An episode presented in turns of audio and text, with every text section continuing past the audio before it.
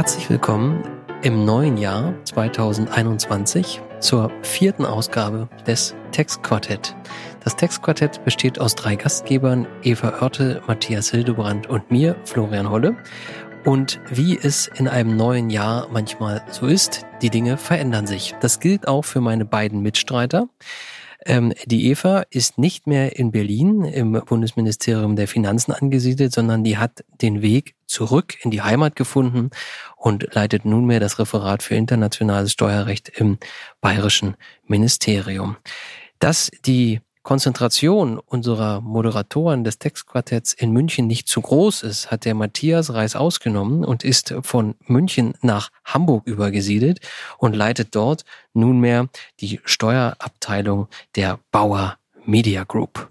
Dass Matthias ein medialer Typ ist, das ist unseren Zuhörern ja schon längst bekannt. Und welches jetzt die schönste Stadt ist, Berlin, Hamburg oder München, bleibt unser Geheimnis.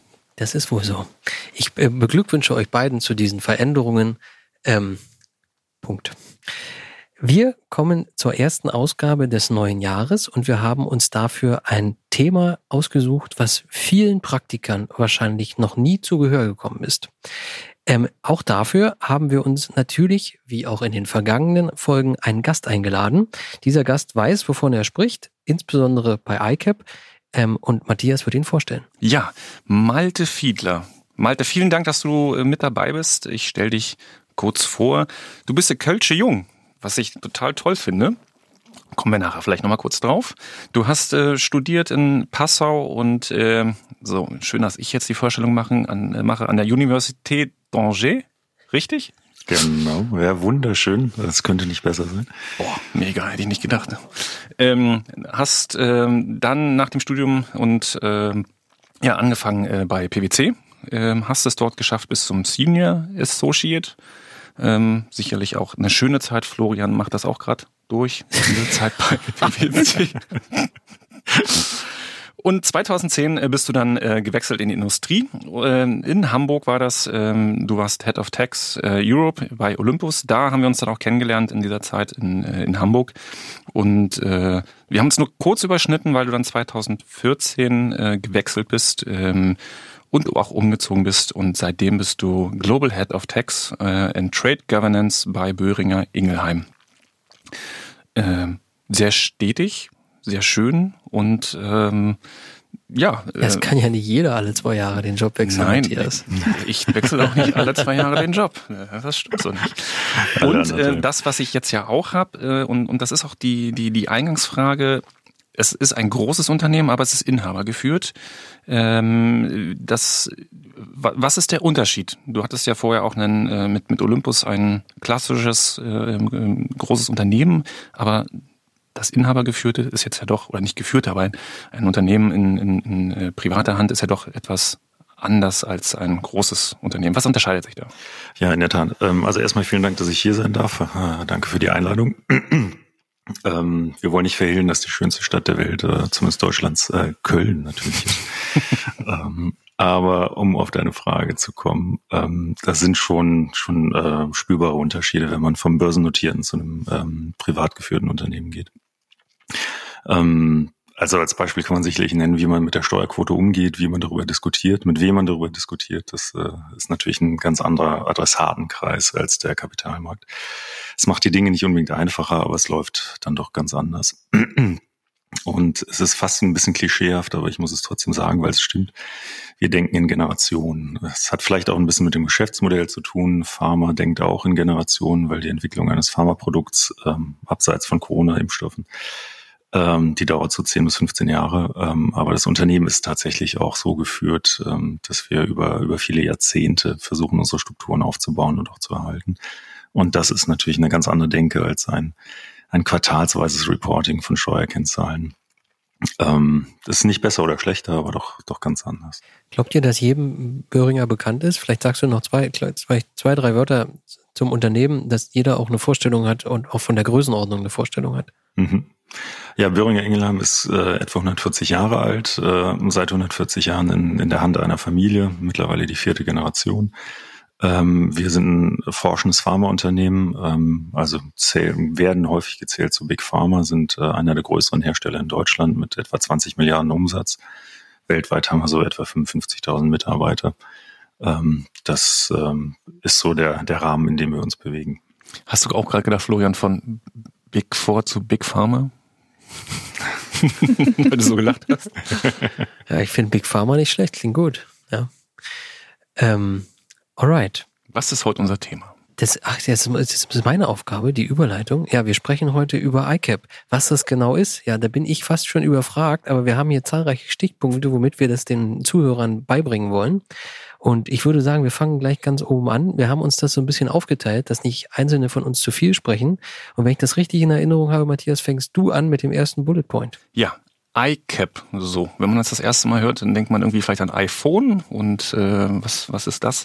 iCap im International Compliance Assurance Program 2.0 gibt's mittlerweile, kommen wir vielleicht nachher mal kurz drauf. Was heißt das? Letztlich geht's also um Assurance, äh, es geht im Deutschen würde man, glaube ich, äh, wieder sagen Rechtssicherheit, aber es geht weniger um, um, um das Recht, es geht einfach um, äh, ich würde es immer umschreiben, Investitionssicherheit. Es geht darum, wenn ein Unternehmen ähm, äh, letztlich Investitionen tätigen will, ähm, etwas Neues äh, machen will, ist mal die Frage, was heißt das steuerlich? Und ähm, insofern gibt es jetzt ein internationales Programm, ähm, ein Pilotprojekt, wo man sich ähm, ja daran versucht, dass man frühzeitig Sicherheit bekommt äh, in steuerlichen Dingen. Ja, man kann vielleicht sagen, das knüpft so ein bisschen an viele modernere Entwicklungen ähm, an, die auch durchaus aus dem Kreis der OECD stammen. Kennt man ja das Country-by-Country-Reporting, also eine relativ frühzeitige Berichterstattung, die in der Regel auch noch vor Abgabe der Steuererklärung ähm, zu erstatten ist. Und ähm, unter anderem basierend auf diesem Country-by-Country-Reporting äh, kann man dann auch die Idee dieses frühzeitigen Assurance-Processes anknüpfen, dass man sagt, man schaut sich das mal an, was in diesen CBCR-Daten so drinsteckt und macht eine frühzeitige, grobe Risikoanalyse, ähm, die eben noch nicht die volle Tiefe einer Betriebsprüfung hat, weil der Sachverhalt auch noch gar nicht vollständig vorliegt wenn man es ganz schnell betreibt, aber die zumindest schon mal an das anknüpft, was man hat, um eben Geschwindigkeit reinzubringen in den ganzen Prozess. Und das ist eine Tätigkeit, Aufgabe, die zwischen verschiedenen Staaten stattfindet oder mit verschiedenen Staaten gleichzeitig stattfindet. Und die Frage ist natürlich, was ist die Basis für diesen Informationsaustausch? Die Antwort ist, die Basis ist entweder Artikel 26 OECD-Musterabkommen beziehungsweise EU-Amtshilfegesetz. Ziel ist da bei der ganzen Übung größtmögliche Transparenz und es passiert auf freiwilliger Basis. Welche Motivation dafür es geben kann für Unternehmen, dazu kommen wir noch. Ja, und äh, es wurde schon angesprochen, Geschwindigkeit ist äh, letztlich das, äh, der Fokus. Man will schnell sein, äh, was bedeutet, worauf, auf welche Daten oder worauf kann man sich letztlich beziehen. Und äh, das ist äh, wieder der Anknüpfungspunkt, äh, das Country-by-Country-Reporting, was ja äh, sehr frühzeitig vorliegt. Äh, und anhand dieses äh, CBCR äh, versucht man Prüfungsschwerpunkte zu setzen. Genau, weil man ja aus diesen äh, Analysepunkten sozusagen schon mal so erste Parameter ableiten kann. Dann gibt's sozusagen High-Risk-Parameter, wo zum Beispiel man auf den ersten Blick erkennt, dass Verrechnungspreismargen wahrscheinlich schon äh, einer tieferen Analyse und einer tieferen Darstellung bedürfen. Die sind dann zunächst mal für den ICAP-Prozess ungeeignet. Aber es gibt auch Daten, die so nach den nationalen Parametern, wenn man die vergleicht, durchaus ähm, als Low-Risk einzustufen sein könnten. Und die, die nimmt man dann sozusagen für ICAP zunächst mal in den Fokus und guckt, äh, ob sich dieser Low-Risk-Verdacht später auch erhärten kann. Wenn jetzt verschiedene Staaten daran beteiligt sind, stellt sich natürlich die Frage, welches Verfahrensrecht gilt. Die Antwort ist das jeweilige nationale. Jetzt sprechen wir immer über Assurance. Was heißt eigentlich Assurance in diesem Zusammenhang? Also Big Four Mitarbeiter kann sich darunter was vorstellen, hat hier aber eine ganz andere Bedeutung. Es geht so ein Stück weit um die Frage, kriege ich Gewissheit, dass die Themen, die im Rahmen dieses Prozesses aussortiert wurden, nicht später doch noch einmal aufgegriffen werden? Die Antwort ist ja, in einigen Staaten kann das so sein. Ähm, in den USA zum Beispiel ist es höchstwahrscheinlich. In Deutschland ist es so, dass wir mit Assurance in unserer AO natürlich keine Erfahrungen haben. Das ist uns nicht bekannt. Aber wir müssen uns vielleicht vorstellen, es ist ähnlich wie bei einer Prüfungsvorbereitung. Auch dort werden ja bedeutsame Fragen identifiziert und auf diese konzentriert man sich im Anschluss. Und das ist vielleicht eine Möglichkeit, wie man sich das vorstellen kann, wie es in diesem internationalen Zusammenhang geschieht. Soweit erstmal. Malte, bis hierhin, wie fandst du's? Super, das war echt, äh, war gut. War das bisher, war ein Fehler drin? Nein. Äh, ihr würdet auch nie Fehler machen. nee, das wollte ich nicht. nee, ist, glaube ich, eine sehr gute, gute Einleitung, ähm, zumal diese verfahrensrechtlichen Fragen dann ja auch in der Praxis nachher so ein bisschen in den Hintergrund treten, aber es ist immer, immer gut, sich da das in Erinnerung zu rufen. Und es trifft den Kern, glaube ich, ganz gut. Genau, und jetzt kommen wir so ein bisschen mehr zu diesen weicheren Themen und äh, deswegen waren äh, auch die Piloten äh, wichtig und notwendig. Ähm, denn jetzt geht es darum, wie setzt man das alles um? Äh, und da ist es natürlich ein Bereich, wo es auch menschelt, äh, was bedeutet, wenn man jetzt auf internationaler Ebene dort zusammenarbeitet, also das Unternehmen äh, zusammen mit äh, verschiedenen äh, Fischen und äh, dort natürlich dann Beamten, also äh, Menschen, geht es darum, dass man viel persönlichen Kontakt hat, sich oft trifft oft austauscht. Und das ist letztlich natürlich durch Corona ähm, so nicht möglich gewesen, ähm, so dass das Ganze Eva Malte, ähm, glaube ich, nicht so abgelaufen ist wie ursprünglich geplant. Ja, in der Tat. Also vielleicht fange ich mal an, Eva. Ähm, was aus Sicht der Unternehmensperspektive zu erzählen. Wir hatten geplant, das in so sechs, sieben Monaten durchzuführen, ähm, Ende 2019 äh, bis Mitte 2020. Ähm, das hat dann wegen Corona haben wir dann eine Unterbrechung gehabt. Das heißt, wir haben äh, insgesamt nicht, nicht mehr Arbeitstage gebraucht, aber haben die über dann doch zwölf Monate gestreckt, was ich aber angesichts Corona doch äh, einen ziemlich großen Erfolg finde. Und ähm, wir hatten auch ähm, zumindest bei Böhringer als Pilotteilnehmer äh, physische Treffen vor Ort geplant mit großen Interviewrunden. Die haben wir dann alle ähm, remote und online gemacht. Das hat äh, praktische Hürden mit sich gebracht, äh, mit denen wir erstmal gar nicht gerechnet haben. Kann ich vielleicht gleich noch was erzählen. Aber unterm, unterm Strich ist das erstaunlich gut gelaufen, finde ich. Ähm, muss mal schauen. Ich weiß nicht, wie du das siehst, Eva, äh, wie deine Erfahrungswerte da sind aus der Verwaltungssicht. Ja, vielleicht kann ich erstmal einleiten mit einem ganz großen Dankeschön an dich und auch an Böhringer. Äh, ihr gehört nämlich zu den äh, ja, eigentlich muss man sagen, wenigen Freiwilligen, obwohl wir in Deutschland am Ende sogar sehr viele Freiwillige hatten. Wir hatten insgesamt vier deutsche Pilotunternehmen. Das war mehr, als äh, die ausländischen Administrationen in dieses Projekt eingebracht haben. Und Böhringer war eben eins davon. Und ähm, da bedanken wir uns als aus Sicht der Verwaltung insgesamt eigentlich erstmal für das hohe Vertrauen, das äh, ihr mit uns in so einen Prozess gegangen seid, der eben nach deutschem Recht durchaus ziemlich unbekannt ist und auch das Ende nicht vorhersehbar ist und der rechtlich auch äh, im Prinzip mit der kurzen Einleitung abschließend schon aufgezählt ist, welchen Rechtsrahmen wir für das Ganze hatten. Ähm, insgesamt finde ich auch, dass das alles höchst transparent, höchst kooperativ gelaufen ist, dass sich ähm, trotz der widrigen Verhältnisse alle Seiten große Mühe gegeben haben und dass ihr jetzt quasi einer der ersten Fälle seid, die auch abgeschlossen sind. Ähm, da kann man, glaube ich, äh, nur gratulieren und aus unserer Sicht, die wir eben hohes Interesse hatten, im Rahmen der Pilotierung hier Erfahrungen zu sammeln, kann man sich auch nur herzlich bedanken. Vielleicht nochmal ganz zum Anfang äh, der erste Schritt. Malte, wie seid ihr darauf aufmerksam geworden und warum habt ihr euch entschieden, überhaupt mitzumachen? Ähm, aufmerksam geworden, also sowas geht ja durch die Community durch. Ähm, ich habe mitbekommen, dass auf der OECD, da gab es den Piloten 1.0 und dann war auch klar, dass irgendwann 2.0 kommt. Ähm, und äh, dann sind wir da in die Gespräche mit den Finanzverwaltungen reingegangen, weil wir schon Interesse daran hatten, äh, an solchen Projekten teilzunehmen.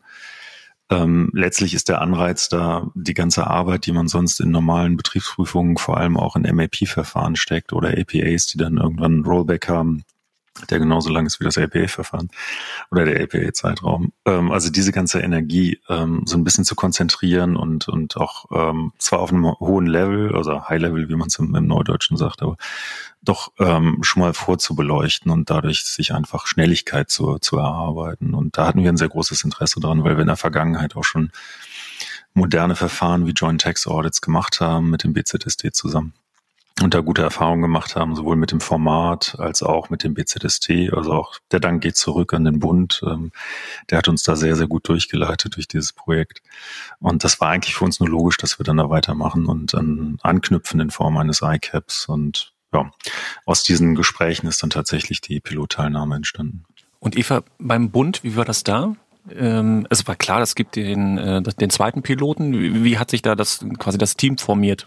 Also man kann klar sagen, dass äh, das internationale Steuerpolitik-Team ein hohes Interesse daran hatte, das zu pilotieren und damit zu machen. Ich meine, Tax Certainty ist auf der steuerpolitischen Agenda spätestens seit der deutschen G20-Ratspräsidentschaft. Und wenn man das Thema auf der Agenda hat, dann muss man auch Tools auf der Agenda mhm. haben, um äh, mit dem Thema voranzukommen. Das heißt aber nicht, dass das mit allen Akteuren ganz einfach war, eben auch vor Hintergrund dieses schwachen verfahrensrechtlichen Rahmens und vor Hintergrund mhm. dessen, dass das Konkurrenzverhältnis mit der Betriebsprüfung natürlich im Raum steht, ähm, waren da schon ein paar Gespräche nötig und wir haben da mit der OECD auch eng zusammengearbeitet, um das ICAP Handbook, das es ja auch gab und das es auch in Zukunft für die nächsten Verfahren wieder geben wird, mhm. so zu schreiben, dass es quasi in der deutschen Pilotierung und der Teilnahme der deutschen Verwaltung nicht entgegensteht. Also wenn Enno Becker das gehört habe, halte dass das deutsche Verfahrensrecht schwach ist. Nein, wenn, wenn ich das gesagt habe, dann tut es mir wirklich leid. Entweder müssen wir es rausschneiden aus diesem Podcast oder ich muss mich unbedingt korrigieren. Im Gegenteil, ich will die Fahnen hochhalten fürs deutsche Verfahrensrecht. Wir haben ja dann Wege gefunden, das auch hinzukriegen. Und ähm, ja, können wir gleich noch später drüber reden, wie Böhringer das empfunden hat. Aber wir sind eigentlich ganz stolz, dass wir doch relativ weit gekommen sind mit ganz vielen verfahrensrechtlichen Fragen. Ja, man muss gar nicht immer so viel ändern. Nicht manchmal, das ist ja das, was Wolfgang Schön, glaube ich, auch bei der Digitalbesteuerung sagt. Das, was da ist, ist gar nicht so schlecht. Ähm, also ganz anderes Thema, nicht wieder zurück. Eva, du hast gerade was in den Raum geworfen, Tax Certainty. Ich würde ganz gerne Malte nochmal fragen, was ist denn euer Ziel? Was wollt ihr dabei erreichen? Um was geht es euch, wenn ihr als Böhringer an ICAP denkt?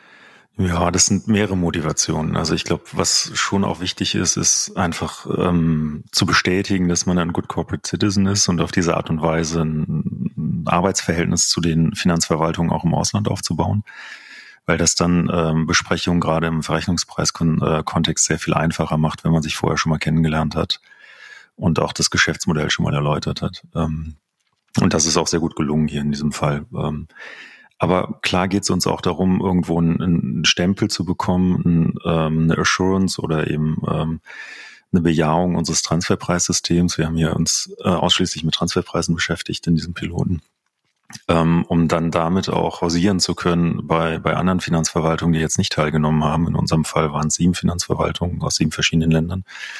Und zu sagen, wenn sieben Finanzverwaltungen sagen, unser, unser Transferpreiskonzept äh, ist ein Low-Risk-Ansatz, ähm, warum sollte jetzt die achte und neunte Finanzverwaltung das anders sehen können? Also das ist ein konkreter Vorteil, den wir daran sehen.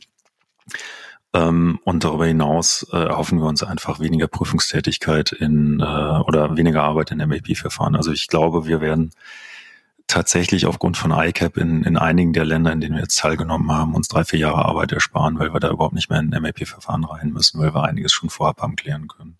Und das ist natürlich eine Riesenentlastung für so ein Unternehmen. Und in der Form dann auch eine Certainty, die jetzt nicht in einer AO abgenickt ist oder abgesegnet ist, aber uns doch viel, viel Comfort gibt. Das heißt also Aufwand am Anfang, um ihn später in größerem Umfang zu vermeiden. Ja, also so simpel kann man das darstellen. Ähm, um dahin zu kommen, muss man natürlich ein paar Schritte gehen, die ein bisschen aufwendiger sind. Und Eva, jetzt musst du noch erklären, was verstehst du unter Tax Certainty? Tax Certainty heißt im Prinzip, ja, man könnte sagen, so eine Anwendungssicherheit, dass der grenzüberschreitende Sachverhalt ähm, quasi von allen äh, beteiligten Administrationen entsprechend abgebildet und äh, beurteilt wird, wie man selber auch als Unternehmen denkt. Im weiteren Sinne fällt unter Tax Certainty sicherlich auch der spätere Streit und die schnelle Streitbeilegung und schnelle, die schnelle äh, Dispute Resolution. Aber wir wollen eben versuchen, mit äh, Mitteln wie ICAP, auch mit Mitteln wie Joint Audits, uns so früh wie möglich zusammenzufinden, um dann eben so schnell wie möglich ähm, den Streit auch zu vermeiden oder zu schließen. Also es zeigt sich der. Das ist, das ist, glaube ich, ganz wichtig, was die Eva das sagt. Also aus Sicht des Unternehmens, zumindest von Böhringer, geht es um Streitvermeidung. Ne? Ähm, da gar nicht erst in diese Verfahren reinzukommen. Also es zeigt das sich der vielleicht Ruf, auch noch. Der, das, das kann ich bestätigen. Also, also mit mit allen Unternehmensleuten, mit denen man spricht, äh, Streit. Also man man will wenn man sich das erste Mal mit einem Sachverhalt steuerlich beschäftigt, äh, im Endeffekt da schon die Sicherheit haben, dass äh, das Ergebnis, was man da hat, dass das bleibt. Und deswegen Streitvermeidung. Und das ist ein ganz, das, also das ist mir auch ganz persönlich ganz wichtig. Äh, das ist ein ganz, ganz hohes Gut. Das ist, äh, man, man kann das, glaube ich, von, von, von außen gar nicht so richtig äh, zu, zu hoch schätzen. Ein, ein ganz hohes Investitionsgut, diese Sicherheit, dass wenn wir heute sagen, ja, es ist A, dass nicht irgendwann in ein paar Jahren jemand kommt und sagt, na, es ist B. Und insofern glaube ich, vielleicht nochmal die Frage, so jetzt wirklich äh, Florian ein bisschen ab, äh, nochmal an Malte die Frage, wie hoch war euer Invest? Also so nur ein Gefühl. Ähm, das, das hat wahrscheinlich schon bedeutet, dass mehrere Personen bei euch äh, auf diesem Thema dann gearbeitet haben, oder? Also unterm Strich ist es, glaube ich, nicht kein höheres Invest als eine BP oder ein MEP-Verfahren. Ähm, aber es ist ein ganz anderer Ansatz und da hat man eben eine steile Lernkurve und muss sich auch kulturell umstellen. Man muss am Anfang sehr viele Informationen teilen. Das sind jetzt auch keine, keine hochvertraulichen Sachen. Eine TB-Doku ist ja jetzt nichts, nichts Spannendes. Ein Country-by-Country-Reporting und Jahresabschluss ähm, sind ohnehin ähm, den Finanzverwaltungen zugänglich. Aber was dann das, das Wesentliche und für uns, glaube ich, auch Erfolgselement war, waren Interviews. Das heißt, wir haben wirklich die, die Top-Leute aus dem Geschäft dazu verpflichtet, in ganztägige Interviews reinzugehen mit den äh, Finanzverwaltungen und direkt aus dem Geschäft erklären zu lassen, wie das Geschäftsmodell funktioniert, äh, wo die Wertschöpfung stattfindet, ob in Deutschland oder in Australien, Belgien, Niederlande, Finnland. Ähm, und da muss man einen Konzern erstmal hinbekommen. Ähm, bei uns war das tatsächlich auch mit Unterstützung des Vorstands dann. Ähm, und das war für uns das, das Kernelement, warum es so erfolgreich gewesen ist. Und diese, dieser neue kulturelle Ansatz, da muss man erstmal hinkommen, wenn man vorher 20 Jahre klassische deutsche BP gemacht hat. Also Verteidigung und Kampf. Also das kann ich voll bestätigen. Das ist äh, für Betriebsprüfer, die ja dann in dem Projekt mitarbeiten sollen, die ja auch äh, von der Qualifikation her quasi das Herzstück der Truppe bilden, die auf unserer Seite aufgestellt werden kann. Das ist für Betriebsprüfer schon auch eine Umstellung. Ne? Ähm, nicht mehr klassisch konfrontativ äh, den alten Sachverhalt zu prüfen, sondern sich eben auf so eine Risikoanalyse auf Basis von Daten in CBCRs zu verlassen, dann konstruktiv, kooperativ äh, mit dem Ausland zusammenzuarbeiten, in der Regel in englischer Sprache. Da sind die Herausforderungen schon groß und das ist äh, zu der Eingangsfrage zurückkehrend tatsächlich auch ein Punkt, wo ich ein bisschen stolz bin auf die deutsche Verwaltung, dass ich glaube, die deutsche Verwaltung das auch wirklich gut gemeistert hat und auch viel Willen hatte, das zu meistern in den Pilotfällen. Das kann ich nur bestätigen, ja. Florian, du hattest eine Frage. Die habe ich nicht vergessen, Matthias. Ich wollte sagen, dass wir, wir schimpfen ja alle oft über es, also Eva natürlich nicht, aber wir beide zumindest schimpfen ja gelegentlich über die Entwicklung in der Steuerpolitik. Hier muss man doch aber feststellen, dass ähm, der Ruf von Matthias, Malte und vielen anderen deutschen ähm, äh, Unternehmensvertretern gehört wurde, weil da wird ja schon seit einiger Zeit gesagt, Rechtssicherheit ist wichtig. Bei all den grenzüberschreitenden Sachverhalten, zusätzlichen Regelungen braucht es mehr Rechtssicherheit. Wenn man sich das jetzt hier anguckt, muss man doch sagen, dass dieser Ruf nach Rechtssicherheit zunehmend gehört wird und dass es schon auch positive Entwicklungen gibt. Ich will einfach mein Lob herauskitzeln. Ja, ihr müsst loben, ich kann das nicht tun. ja, ich weiß nicht, ob ich dir da ganz folgen kann, Florian. Ich würde es gerne tun äh, und ich muss auch wirklich sagen, das hat ja toll geklappt, wie auch in, in Joint Tax Audits, die wir in der Vergangenheit mit dem BZSD gemacht haben. Also da gibt's auch eine, eine vertrauensvolle Zusammenarbeit. Aber was wir schon auch angesprochen haben, die deutsche AO, ähm, die muss da, glaube ich, noch ein bisschen wachsen, damit das ICAP wirklich dauerhaft tragfähig ist, weil man nicht davon ausgehen kann, dass jeder ICAP-Prozess in der Zukunft so, so kooperativ äh, funktioniert und ähm, man wird auch viele noch überzeugen müssen, in diesen Prozess reinzugehen. Und das ist eben sehr viel leichter, wenn es ähm, auf der Hand liegt, was der Vorteil ist für das Unternehmen, wenn es zumindest rechtlich abgesichert ist. Ähm, also wir haben uns da, ich will nicht sagen, im rechtsfreien Raum bewegt, aber haben uns doch so ein bisschen der der AO enthoben in diesem ICAP und äh, auch einen großen Vertrauensvorschuss gegeben wie wir gesehen haben, gerechtfertigterweise. Aber das kann man, glaube ich, jetzt nicht auf ähm, zigtausend deutsche Unternehmen übertragen. Kann, kannst du das noch, kannst du das noch ein Stück konkreter machen? Was konkret, du, wo, wo konkret du sagst, da muss, da muss die AO noch dazu lernen an, an den und den Stellen? Also um welche, welche, welche Bauchschmerzen hast du? Also es ist ganz banal, wenn ich einen zeitnahen Prüfungszeitraum in, äh, in, in ICAP reinnehmen möchte, dann muss ich im Grunde eine Prüfung gleich eröffnen für diesen Zeitraum, weil der Prüfer ähm, und der deutsche, die deutsche Finanzverwaltung äh, sonst kein, ähm, kein Assessment darauf geben kann. Jetzt haben wir hier ähm, über die Jahre zwei, was war es, glaube ich, 2017 bis teilweise 2020 gesprochen. Und für 2020 äh, ist natürlich im laufenden, im laufenden Jahr noch keine Prüfung eröffnet worden. Und ähm, da konnten wir uns keine Rechtssicherheit holen, außer das Versprechen, dass es so umgesetzt wird wie versprochen. Ähm, und das ist in einem Piloten auch okay, aber dauerhaft wird das, glaube ich, nicht tragen, wenn man wirklich dadurch Zeitnähe und Streitvermeidung erreichen möchte.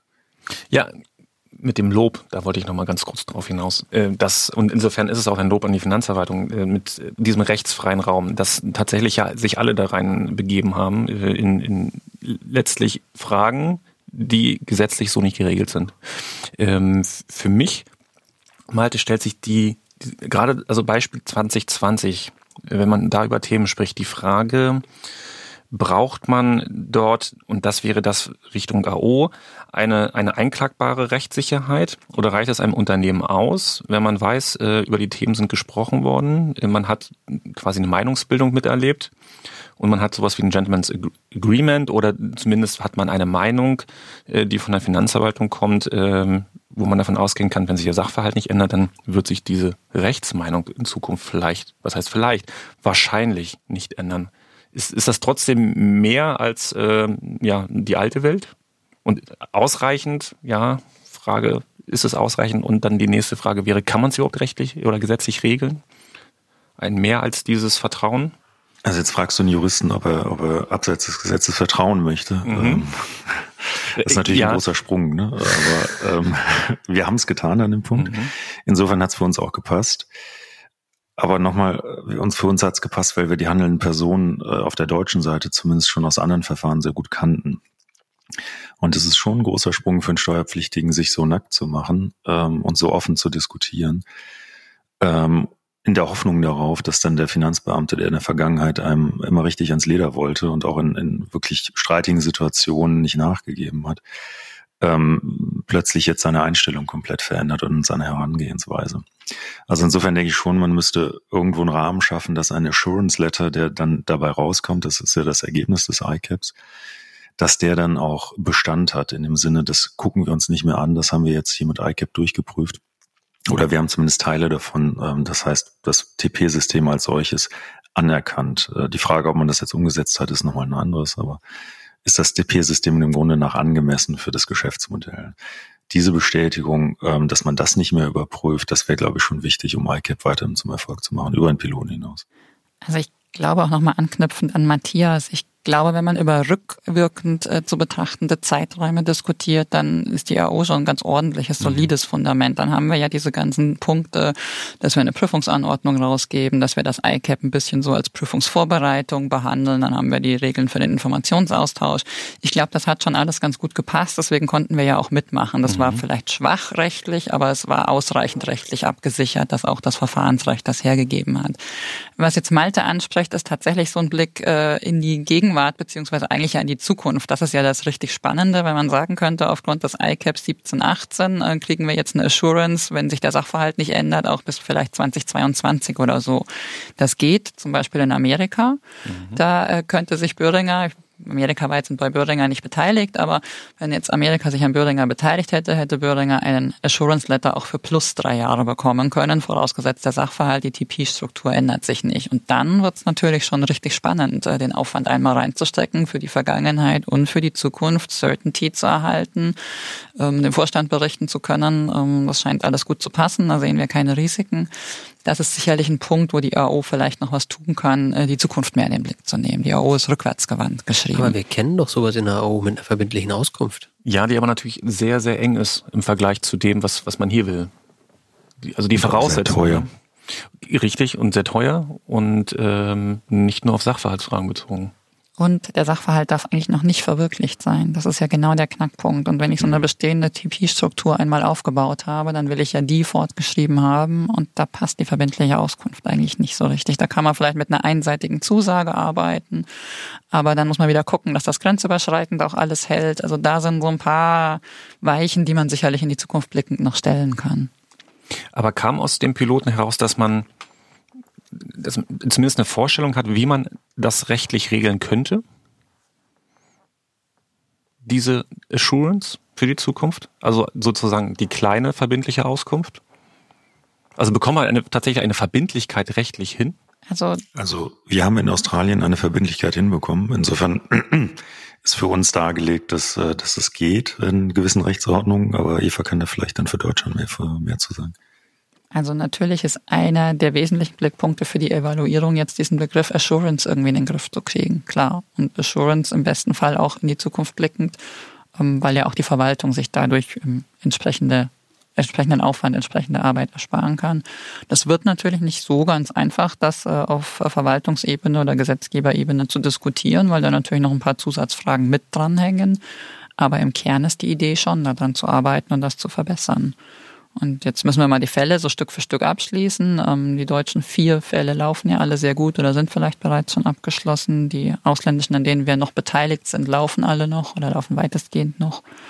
Aber wenn dann mal das komplette Picture da ist aus dem Pilotverfahren, dann wird das sicherlich national überall weitergetragen. Das sind, glaube ich, auch alle aufgerufen, sich zu beteiligen. Also ist, glaube ich, sicherlich sehr spannend, da den Input der Unternehmen mitzunehmen, die eine eigene Wahrnehmung haben. Es wird sicherlich auch spannend, mit den Leuten zu sprechen, die jetzt noch nicht teilnehmen konnten, aber sich eine Teilnahme unter gewissen Optionen eben vorstellen können. Ich glaube, ähm, da ist dieser Podcast nur der Auftakt einer größeren Diskussionsrunde. Ich habe, Eva, du hast gesagt, es haben vier Unternehmen teilgenommen. Das klingt ja jetzt erstmal nicht so besonders viel, wenn man ehrlich ist.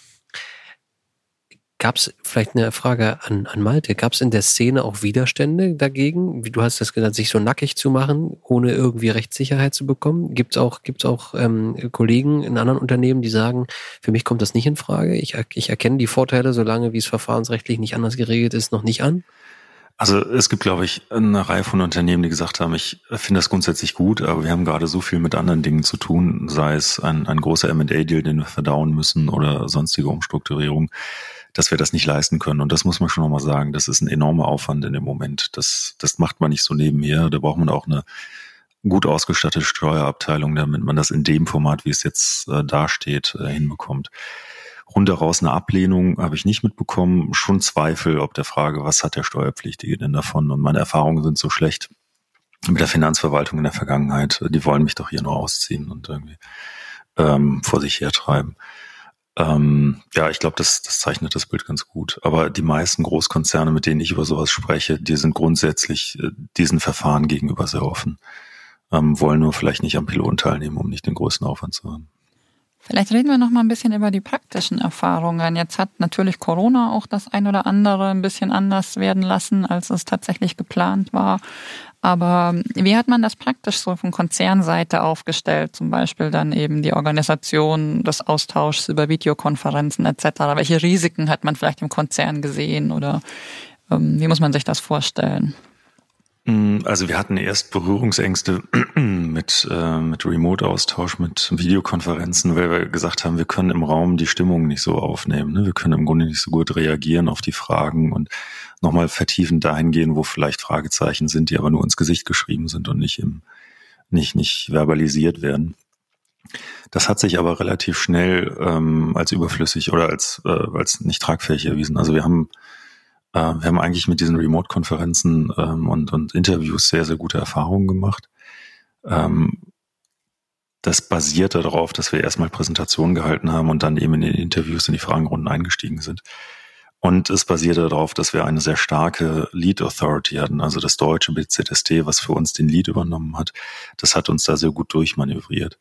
Was am Ende, es klingt banal, aber eigentlich die größere Herausforderung war, war, die Frage, hat jede Finanzverwaltung, die daran teilnimmt, Zugang zu einem ähm, Videokonferenzsystem? Ähm, oder äh, es gab zwei Finanzverwaltungen, die waren dann bei uns auf dem, auf dem Gelände vor Ort, äh, in den kleinen Tochtergesellschaften im Land, weil sie selber diese technischen Voraussetzungen nicht hatten. Ähm, oder dann am SharePoint nicht teilnehmen durften, weil, weil lokale ähm, rechtliche Beschränkungen da waren.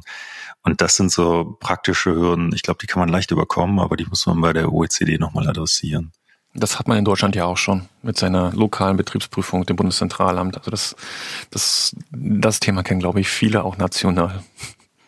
Und da ja, muss ich auch was tun. Ich war überrascht, aber es gibt noch viel problematische Ausgangssituationen in anderen Ländern. Mhm.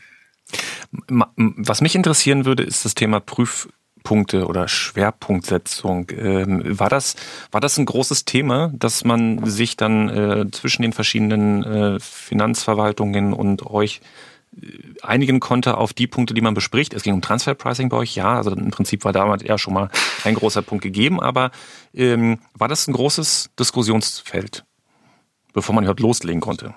Also da gab es am Anfang schon eine große Abstimmung, großen Abstimmungsbedarf, weil die, die Erwartungen aus den verschiedenen Finanzverwaltungen sehr unterschiedlich waren. Und da ähm, war es sehr hilfreich, dass das BZST sehr genau gesagt hat, ähm, auch in unserem Sinne und in Abstimmung mit uns, was wir glauben, was Sinn macht in so einem, in so einem Kontext und ähm, was einfach nicht in dieses Format reinpasst.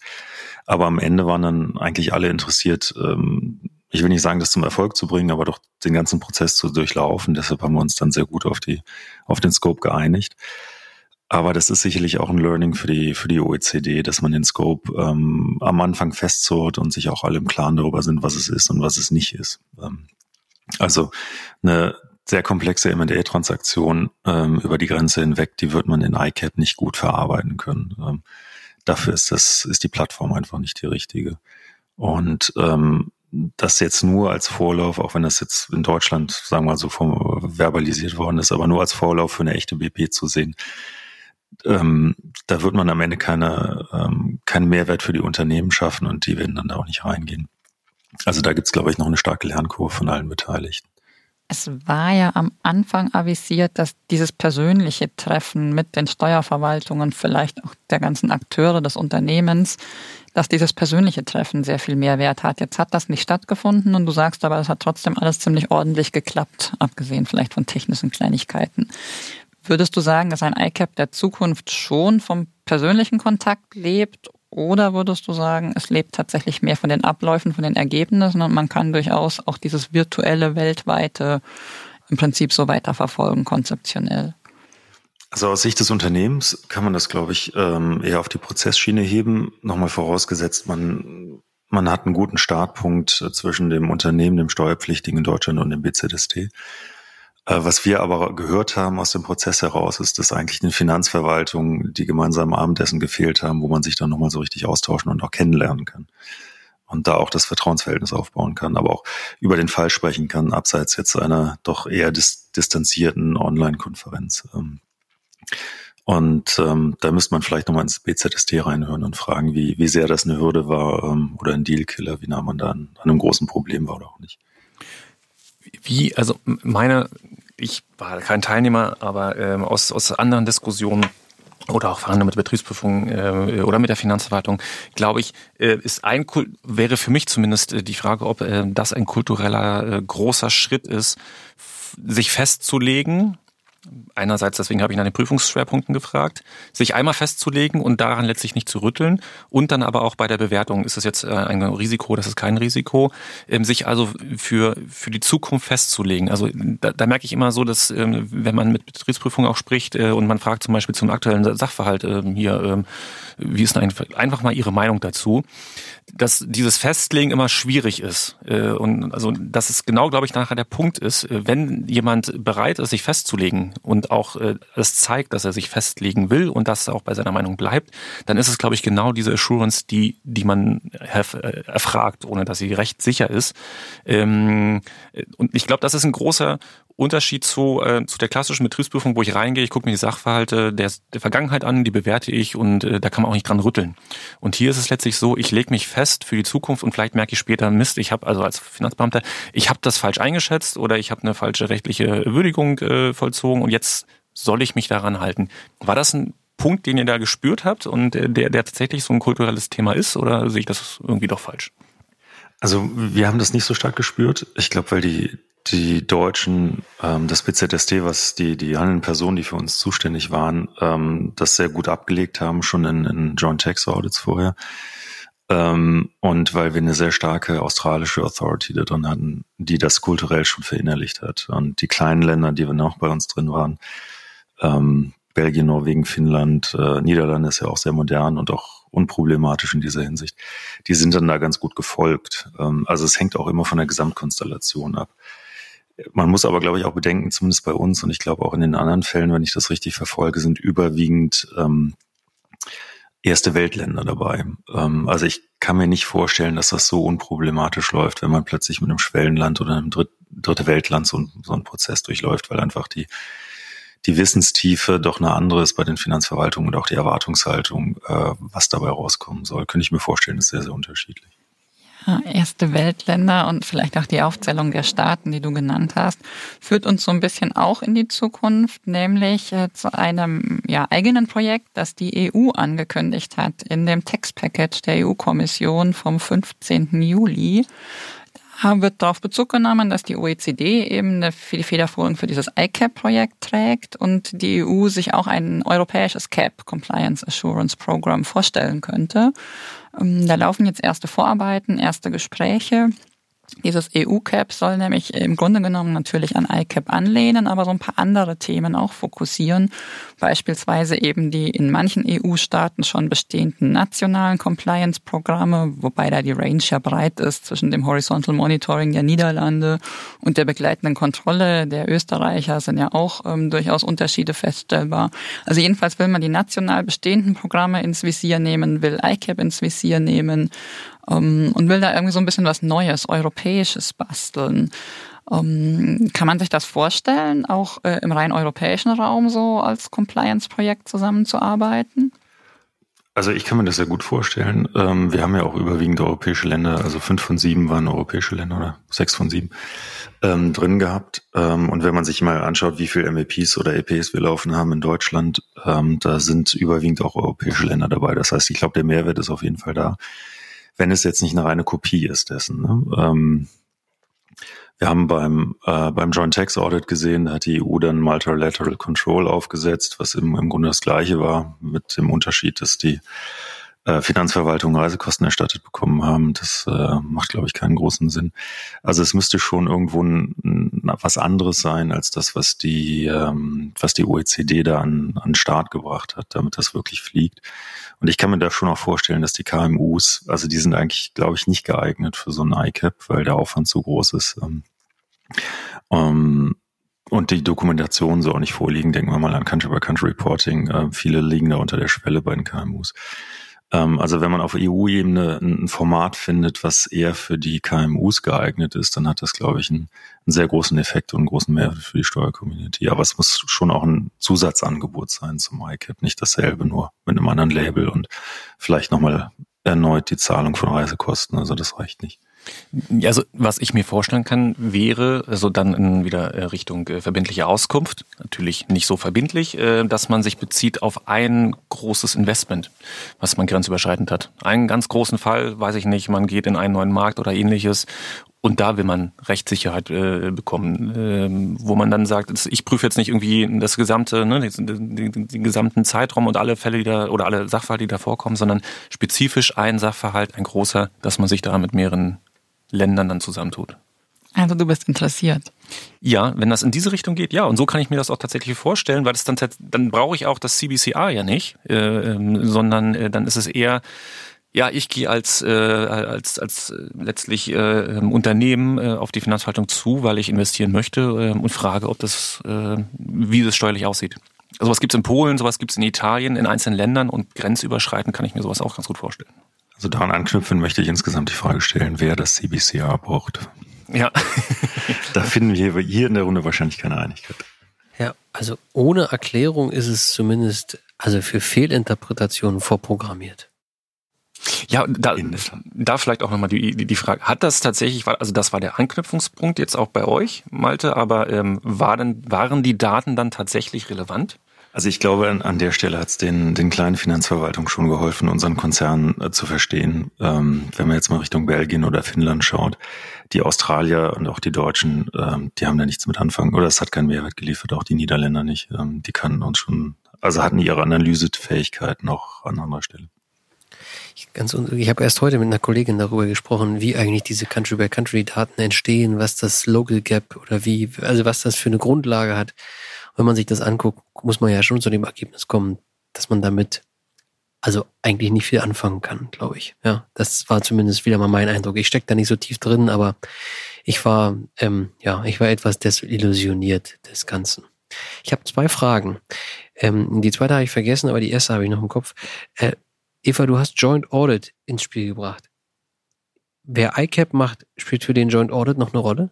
Definitiv Zum einen wird es ja viele Sachverhaltsfragen geben, wenn dieses ICAP weiter voranschreitet, die sich im ICAP nicht verbindlich lösen lassen. Die kann man dann im Rahmen eines gemeinsamen Joint Audits weiterführen, auch ausnehmen aus der großen Gruppe. Wenn ICAP vielleicht mit 10, 15, 20 Staaten läuft, kann man ja einzelne Teile rausnehmen und die eben mit zwei, drei Staaten bilateral im Joint Audit oder multiplen Audit klären.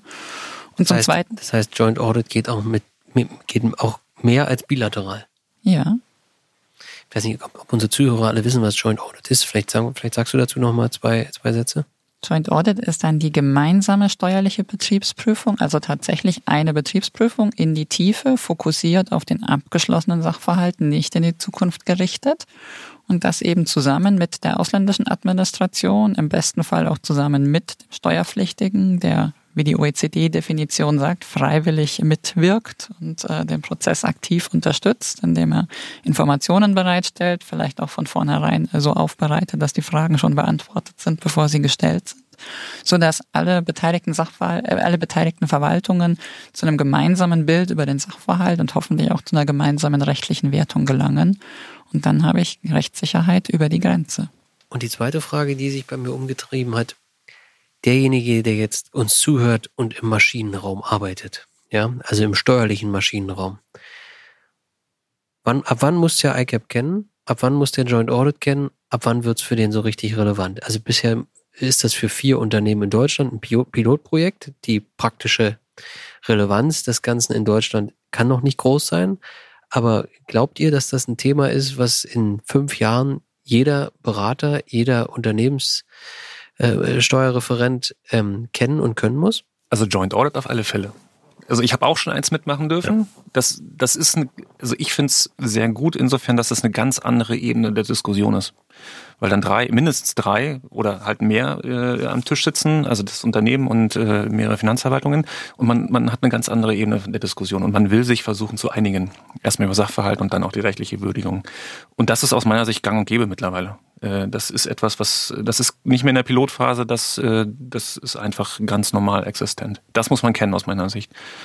Und ICAP in fünf Jahren, ja, ich gehe davon aus. Das ist, ähm, das ist auch meine große Hoffnung, dass äh, es nicht mehr Pilot ist und dass es auch weitergeht.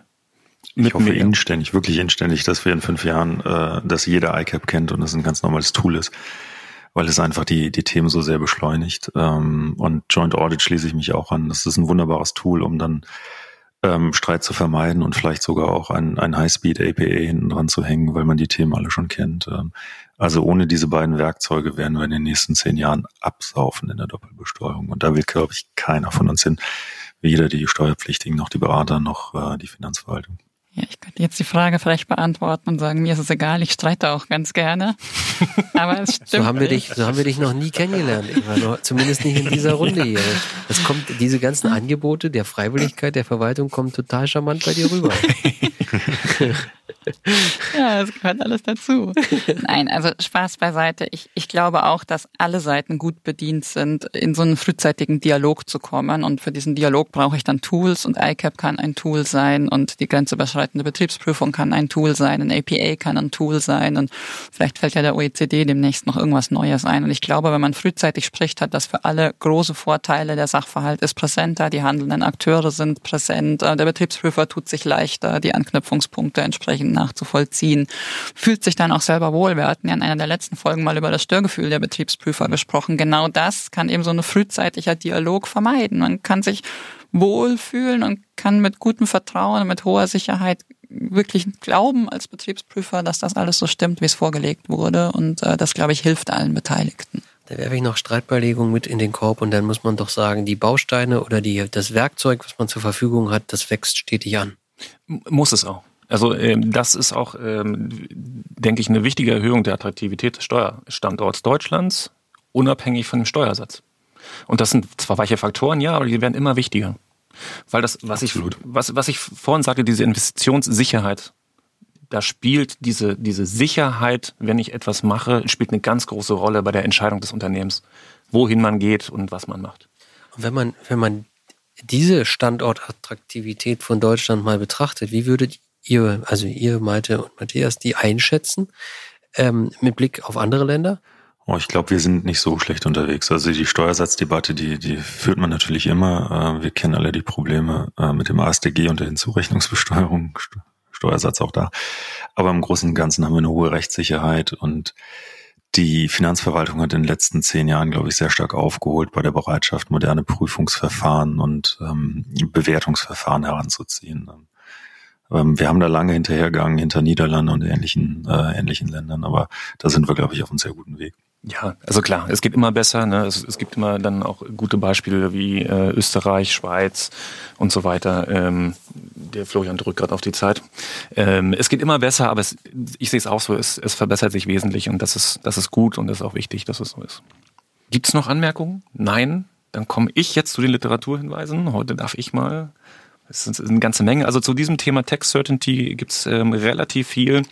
Ähm, so hat sich ähm, unter anderem auch die Yin damit beschäftigt äh, und es gibt ein Tagungsband, äh, da hat die Eva mitgeschrieben, äh, die Nadja Altenburg und Noemi Strothkemper. Noemi, ah ja, ja, Strothkemper ähm, zu Rechtssicherheit im interna internationalen Steuerrecht.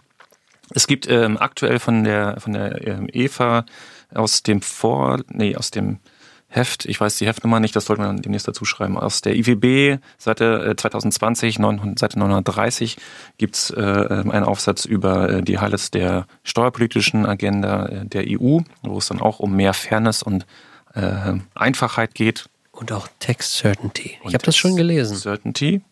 Ja, und es gibt ähm, ähm, schon etwas äh, älter aus dem Jahr äh, 2019 einen Aufsatz von Völk äh, und Kobiella äh, zum International Compliance Assurance äh, Program, ähm, wo das Ganze, was wir also heute erzählt haben, nochmal niedergeschrieben ist. Und 2020 in der IWB, Seite 194, gibt es nochmal von den werten Kollegen, damals äh, WDI-Kollegen im Melkonian und von der Hellen, auch einen Aufsatz über Text Certainty. Das ist ein Thema, äh, was äh, tatsächlich immer wichtiger wird. Ähm, das ist faktisch eine eigene Rubrik geworden in der IWB, ähm, Tax Certainty, wo auch immer wieder mal Länderberichte oder Berichte über andere äh, Tools aus anderen Ländern dargestellt werden, wie beispielsweise begleitende Kontrolle in Österreich. Äh, und das ist etwas, wo du vorhin sagtest, muss man das kennen? Ja, ich glaube, man sollte sich mit dem Thema beschäftigen, weil ich davon ausgehe, dass wir in Deutschland das tatsächlich künftig als Standardtools haben werden und nicht mehr nur als Piloten. Jetzt komme komm ich zu den Schlussfragen. Ja. Herr Meite, es ist hier Tradition. Beim vierten Mal kann man spätestens von Tradition sprechen. Dass, In Köln am zweiten Mal. Ja, ja, ja das, ich, ich, ich komme ja aus dem Berliner Umland, ich kommentiere das nicht weiter. Ähm, äh, dass wir hier dem Gast Schlussfragen stellen, die nicht ganz ernst gemeint sind, aber trotzdem so ein bisschen was verraten sollen. Es geht los mit der ersten Frage, Sicherheit oder Risiko. Wer als Jurist in einem Großkonzern arbeitet, der ist natürlich total auf der Risikoseite. Ja, das ist, das klar, steckte, glaube ich, Ironie dahinter. Die zweite Frage, das ist jetzt hier ein, ein Wortspiel. Ich nehme mal die zweite Variante, weil mir die schöner gefällt. Pharma oder Fiskus? Auf jeden Fall Pharma. Dann hat es was, die dritte Frage, mit deiner Tätigkeit zu tun. Steuern steuern oder Steuern beraten? Da fällt es mir schwer, mich zu entscheiden, aber wahrscheinlich eher Steuern. Dann haben wir eine Frage des ja, OECD oder EU. Auf jeden Fall OECD, weil wir in einem multinationalen Konzern wie Böhringer uns leider auf, nicht auf den oder nicht leider auf den Markt EU beschränken. Ähm, wir haben einen globalen Ansatz und ich glaube, das äh, spiegelt auch die deutsche Wirtschaft wieder. Und zu guter Letzt, wir kommen zurück auf das, was wir zum Eingang schon mal besprochen haben. Ingelheim, Hamburg oder Köln? Da kann die Antwort natürlich nur lauten Frankfurt. Wunderbar. Ähm, nach, meinem, nach meinem Zeitplan, Matthias, äh, bist du jetzt dran. Richtig. Vielleicht noch die Frage, Karne Karnevalist oder nicht Karnevalist? Um Gottes Willen, da muss man flüchten. Deswegen Frankfurt, verstehe. Wir sind am Ende unserer vierten Ausgabe. Ich hoffe, es war kurzweilig und wir konnten äh, ein wenig äh, ja, Licht ins Dunkel des iCap bringen und jeder kann jetzt damit was anfangen, dass es nichts äh, mit Handys zu tun hat oder ähnlichem. Äh, Malte, vielen, vielen Dank, dass du dabei warst. Vielen Dank äh, für deine ähm, ja, äh, letztlich äh, Auskünfte äh, und äh, deine Erfahrungen. Eva, auch von dir vielen Dank äh, für den Einblick, den du uns gegeben hast. Sie können wie immer uns Feedback geben unter textquartett.nwb.de. Bleiben Sie uns treu. Wir wünschen Ihnen einen guten Start in das Jahr 2021 und Sie werden wieder von uns hören. So viel Tschüss sicher. zusammen. Tschüss. Tschüss. Tschüss.